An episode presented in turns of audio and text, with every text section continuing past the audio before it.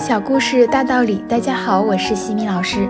今天和大家分享的是哈佛家训经典小故事，故事的题目是用心经营自己的人际关系。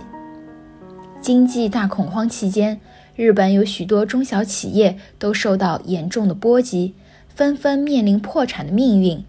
有一家酱菜店也深受影响，老板虽然勉强经营，却是举步维艰。他很不甘心，心想：努力了大半辈子，不能就这么放弃。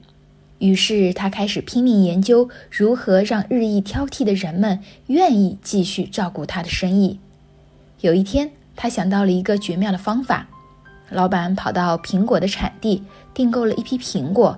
并在尚未成熟的苹果上贴了一个标签，等红苹果成熟时撕下标签纸，于是，在水果上便留下了一片空白。老板便在这个空白处发挥创意呢。当周边的酱菜店纷纷倒闭，只有这家酱菜店的销量大增，每天都有顾客迎门，最后还扩大生产，供不应求。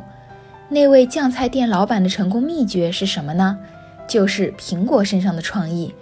原来每次他都从客户名单上挑出两百名客人，把他们的名字写在透明的标签纸上，并贴在苹果的空白处，然后随货品一起送给客人。每当客人收到苹果时，都充满惊奇与感动。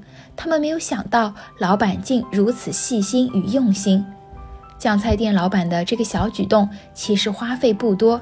但是每当客人接受到这个小礼品时，心中都非常的感动，更胜于赠送一箱酱菜的价值。